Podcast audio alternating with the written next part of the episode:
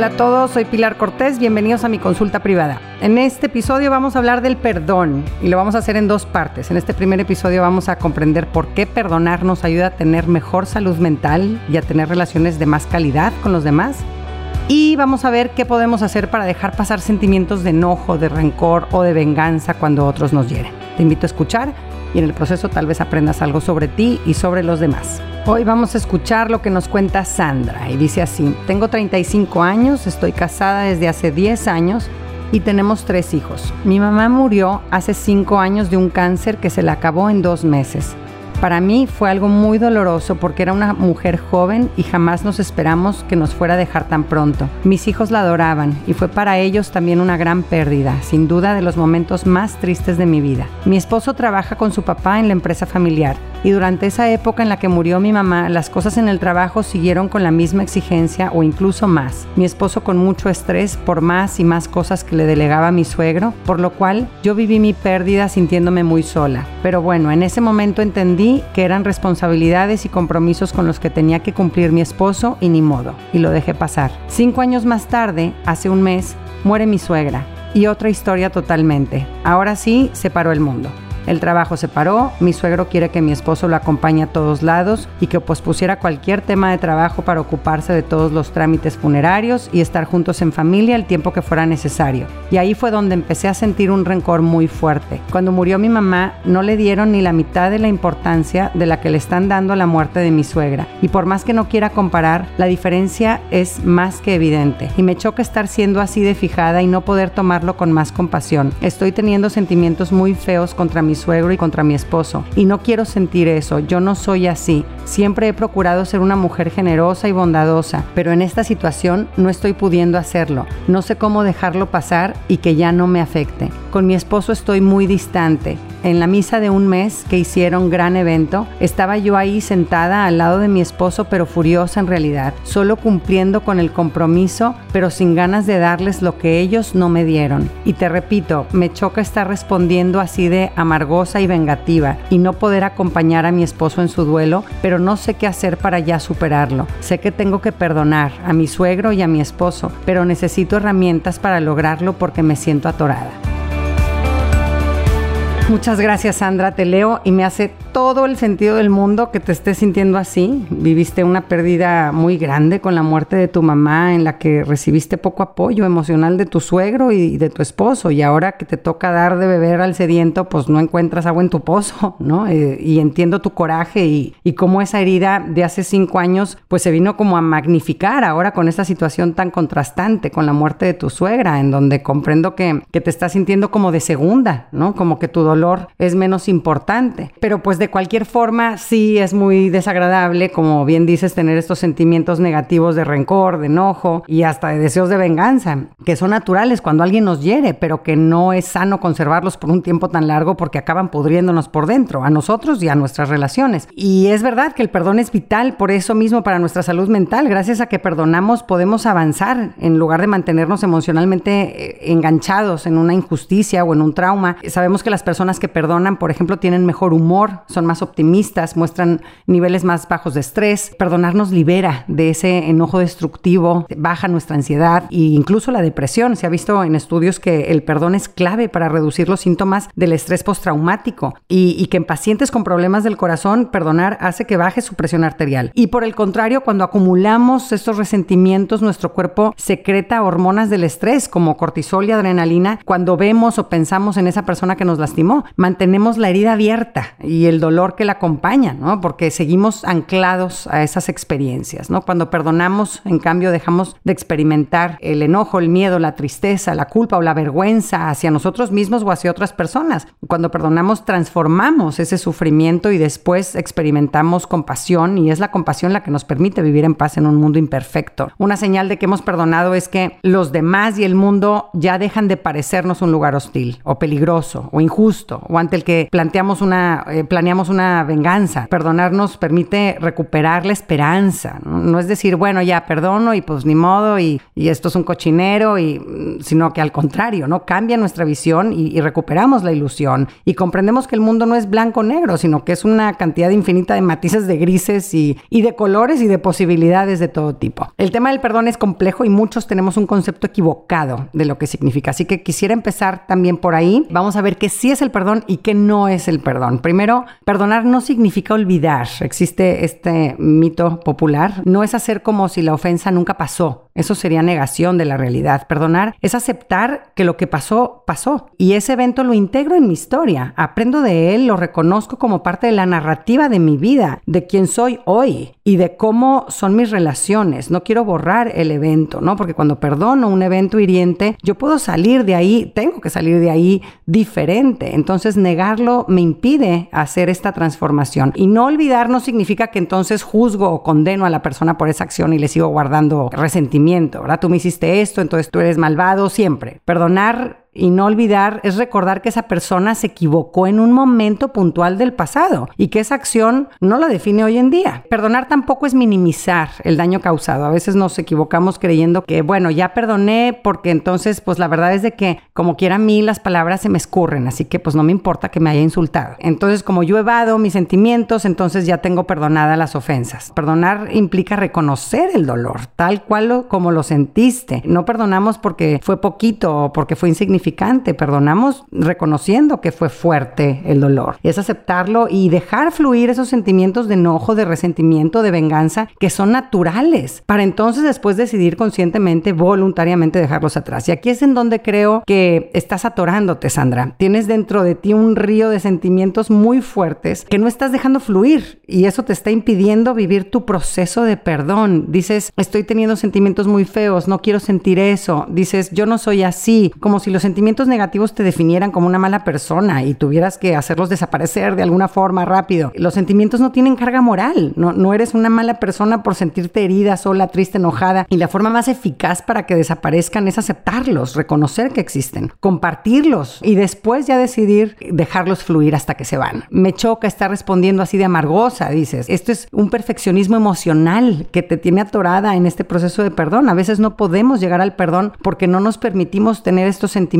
negativos y entonces frenamos el proceso natural de reconocer la ofensa y no nos permitimos sentir los sentimientos que esto provocó y que es necesario para después conscientemente decidir dejarlo ir como un evento del pasado. Si estamos bloqueados emocionalmente, pues podremos estar físicamente presentes, como describes en tu mensaje, Sandra, en la misa de un mes de difunto de tu suegra, pero pues con una jeta hasta el piso, ¿verdad? Y totalmente ausentes emocionalmente, incapaces de acompañar y de consolar al otro. Otro mito sobre el perdón que debe de significar una reconciliación y no siempre es así. Perdonar no significa que tenemos que volver a la misma relación o aceptar una relación íntima con una persona que nos lastima una y otra vez. Para nada. Perdonar y reconciliarse son conceptos diferentes. Una reconciliación es un proceso entre dos personas que implica restablecer o reparar una relación y reconstruir la confianza perdida. El que ofendió, entonces reconoce los errores cometidos y toma medidas para corregir o enmendar el daño causado. Perdonar no implica necesariamente una reconciliación ni la participación del otro. Perdonar es un proceso individual que tiene que ver con decidirse a ver con benevolencia y con compasión a quien nos hirió. Y en este sentido, perdonar tampoco implica librar a nuestros ofensores de las consecuencias de sus acciones. Una señora que vino a consulta traía este conflicto. El entrenador de gimnasia de su hija había abusado sexualmente de su niña. Una cosa terrible. Y esta mamá movió cielo, mar y tierra para conseguir que lo metieran a la cárcel a este señor. Eh, descubrió que el entrenador también había abusado de otras niñas, así que recopiló evidencia y finalmente consiguió, junto con otros papás, que, que lo arrestaran. Si perdonamos a alguien, es implica que debo de retirarle los cargos legales que le corresponden? ¿No? La respuesta es no. Al final de, de su terapia, esta señora pudo separar lo que es, por un lado, su proceso de perdón a esta persona que la lastimó terriblemente y por otro lado, lo que es su lucha por la justicia para evitar que esta persona lastimara a más niñas. Decía esta señora, ya entendí que no estoy buscando la venganza porque no le deseo un mal a este señor. De hecho, quisiera que sanara para que no siga lastimando más niñas. Recurrí a la ley buscando el bien de mi sociedad porque yo tengo una responsabilidad con mi comunidad. Entonces, si se fijan, perdonar no quiere decir que tenemos que librar al ofensor de la consecuencia o del castigo legal que le corresponde. Así que como ven, el proceso del perdón tiene matices diferentes dependiendo de quiénes sean los involucrados. Primero está el perdón hacia alguien que ya no está en tu vida, como por ejemplo en tu caso, Sandra, el perdón a tu mamá que ya murió. En ese caso es una acción unidireccional en donde solo tú vives este proceso de reconocer que te faltó de ella en tu infancia y en donde tú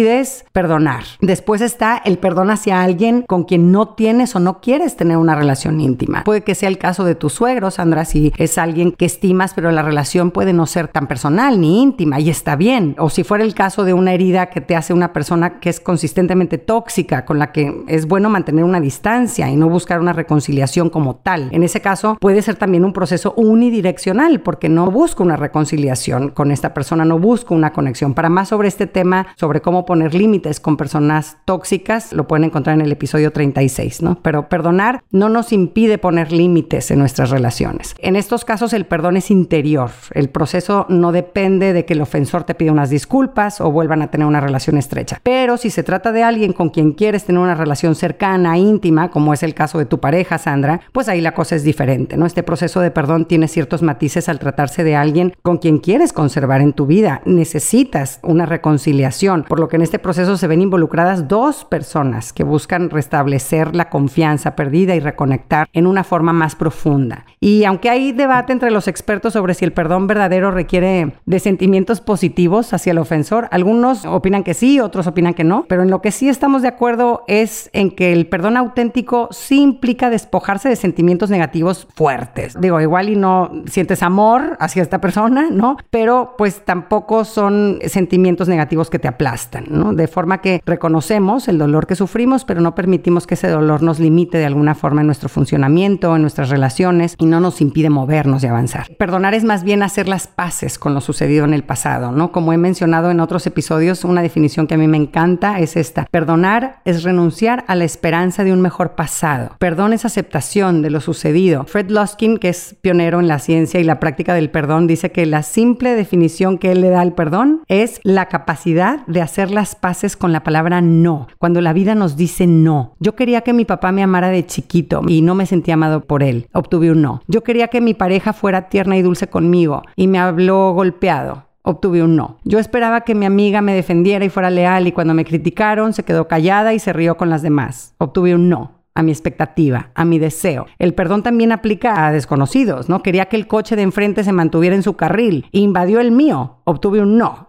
Según Fred Luskin, la, esencia del perdón es ser capaces de salir adelante cuando las cosas no suceden como queríamos o como esperábamos. Consiste en aceptar los nos que, que recibimos de las personas que nos rodean y estar en paz con el hecho de que todos somos seres frágiles, limitados, torpes, los demás y también uno. Y en referencia al perdón hacia los extraños, sucede algo muy interesante. Todos los días hay extraños que su comportamiento puede resultarnos molesto, ofensivo de alguna forma o, o súper hiriente, ¿no? Desde el plomero que no llegó a la hora que te dijo, la señora que te ganó tu lugar en el estacionamiento del supermercado o el ladrón que entró a tu casa a robar. En un estudio publicado en la revista de Personalidad y Psicología Social descubrieron que nos es más fácil perdonar a un ser querido que a un extraño. Cuando se trata de gente cercana conocemos también muchas virtudes y bondades que han tenido con nosotros, por lo que esas experiencias positivas pues ayudan a compensar o a perdonar las negativas. Pero cuando son extraños, híjole, ahí sí es, es más peligroso y puede ser que acarriemos resentimientos por mucho tiempo o por toda la vida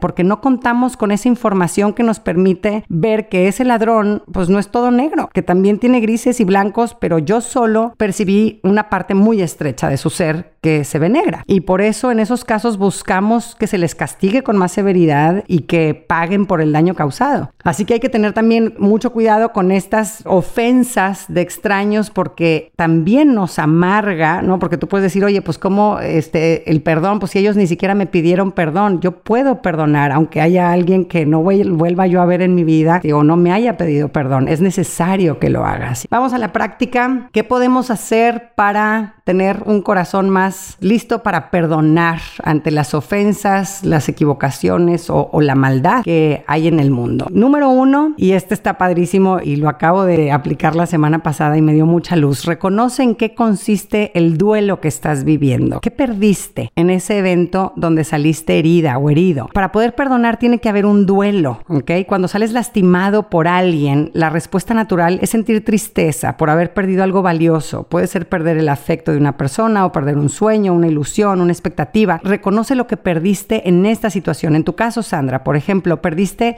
la expectativa de tener un suegro sensible a tu dolor, que te apoyara cuando murió tu mamá. Perdiste el sueño de tener un esposo que supiera poner límites a su papá y en su trabajo para acompañarte en tu dolor al haber perdido a tu mamá. Identifica dónde obtuviste un no a lo que tú querías. Y este ejercicio es padrísimo, hacerlo cada vez que sientas coraje contra alguien. Reflexiona, ¿qué me dice la tristeza que se esconde detrás de ese enojo? Pregúntate, ¿qué estaba esperando que no llegó? ¿Estaba esperando que mi mamá me hiciera este favor y no me lo hizo? ¿Estaba esperando esperando que mi hijo estuviera de buenas en la mañana y se levantó con un humor de perros. Estaba esperando poder dormirme una siesta y entraron tres llamadas que me arruinaron mi tiempo para descansar. Y aquí hay de dos problemas, ¿no? El irse a dos extremos nocivos. Hay gente que nunca vive este duelo, que nunca reconoce y acepta que en su interior le duelen ciertas ofensas y esa es la forma que conoce para lidiar con el dolor, evadiendo. Pero entonces lo que pasa es de que sus relaciones se vuelven poco profundas y cada vez más superficiales y vivimos mucha soledad el que vive así y las personas que aman a personas que viven así. Y por otro lado, hay gente que reconoce el dolor que le causa esta pérdida, pero se queda atorada en su duelo, rumiando su pérdida, haciendo cada vez más profunda su amargura. Entonces, no queremos ninguno de estos dos extremos, queremos ese punto exacto en donde nos libramos de ese dolor y perdonamos. Fred Luskin dice que el perdón es a donde debe conducirnos la tristeza de haber perdido algo valioso para nosotros. Reconocer lo que perdiste te hace sentir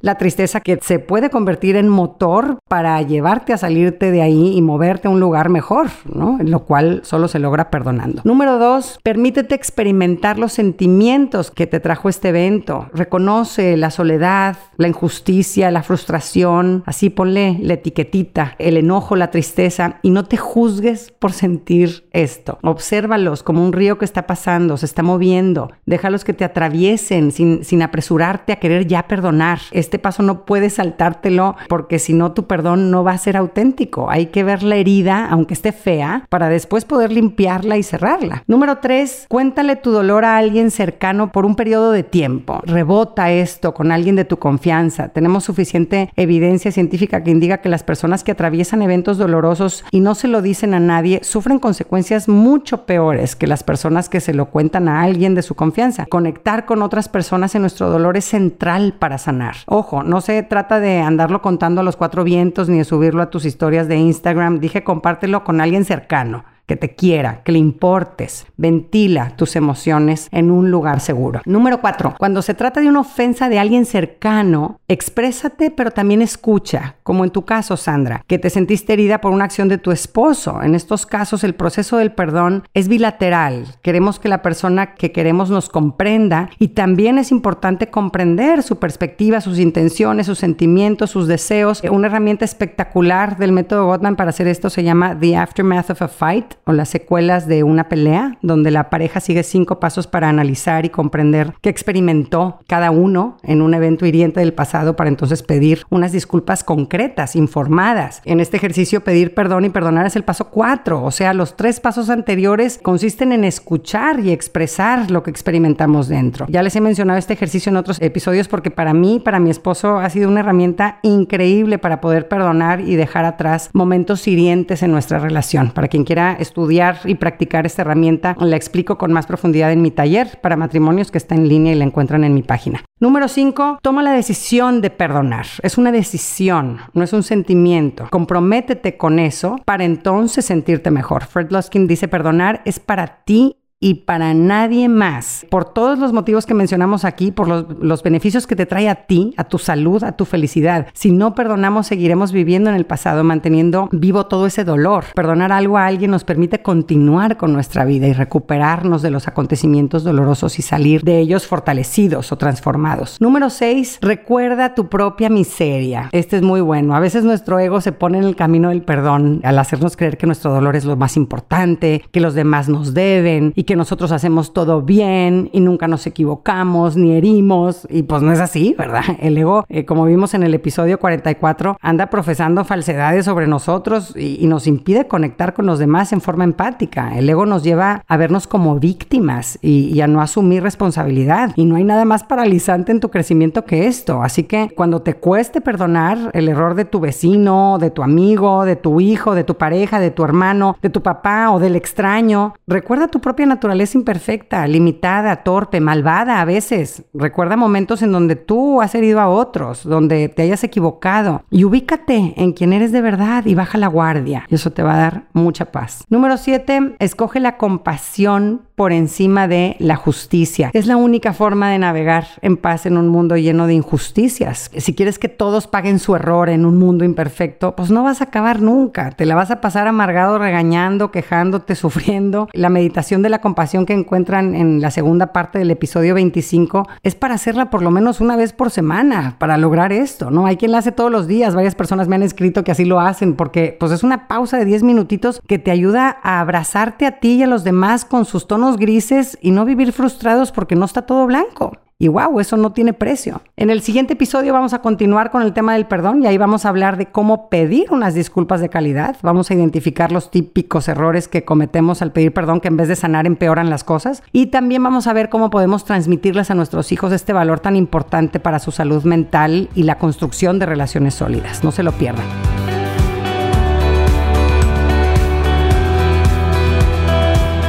Muchas gracias por escucharme y por todos sus mensajes. Me encantan sus porras, sus sugerencias y todo lo que me comparten de su vida personal. Síganme escribiendo, por favor. Me ayuda mucho, me motiva a seguir compartiendo este espacio. Pueden contactarme a través de mensaje directo por mi cuenta de Instagram, Lumina-Pilar Cortés. Un abrazo a todos.